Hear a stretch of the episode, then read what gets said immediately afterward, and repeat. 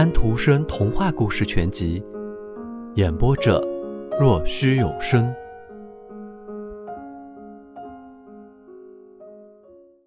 磨坊主和巴贝特在因特拉克寄住的亲戚，请鲁迪到他家去看看。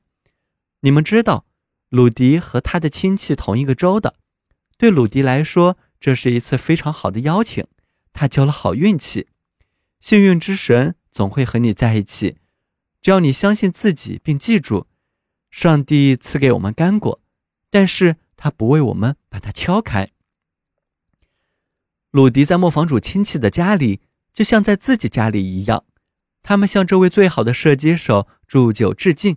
巴贝特一起参加碰杯，鲁迪感谢他们，也回敬了酒。黄昏，他们沿着装点的很美的旅馆大道上，在老核桃树下走着。路上的人多极了，挤得那么厉害。鲁迪不得不提议挽着巴贝特。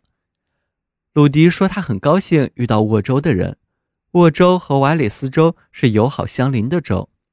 鲁迪表现自己的高兴是如此的真诚，让巴贝特觉得巴贝特必须为此而紧握一下鲁迪的手。他们差不多就像老朋友一样的并肩漫步。巴贝特这个娇小秀丽的人很是有趣。他指出那些外国女人的可笑与夸张的服饰和她们走路的样子。鲁迪觉得巴贝特这样做十分合适。巴贝特完全不是在讥笑他们，这些人都可能是很高贵的人。是的，很可爱，很体面。巴贝特知道，他有一位教母，便是这样一位高贵的英国妇人。十八年前，巴贝特受洗的时候，教母在贝克斯。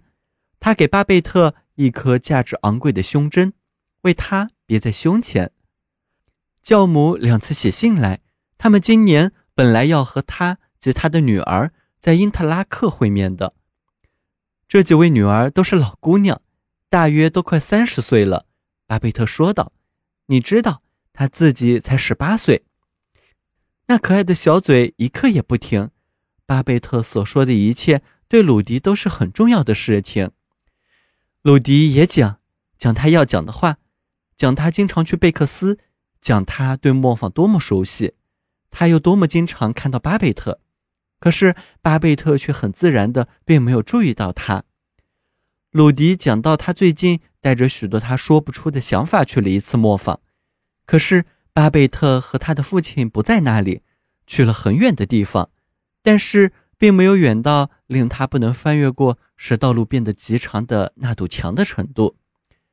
是的，鲁迪这样说了。鲁迪说的很多，他说他多么喜欢巴贝特。鲁迪是为了巴贝特的缘故，而不是为了射击比赛才赶来的。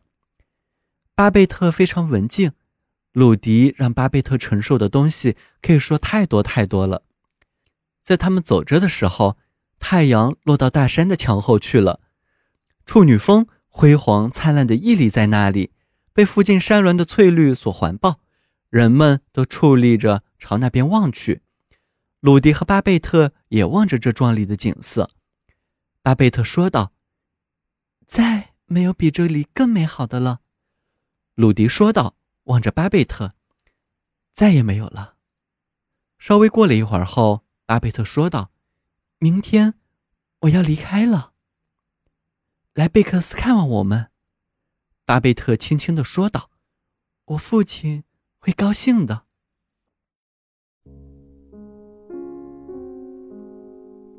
小朋友们，今天的故事已经讲完了，请闭上你们的眼睛吧，晚安。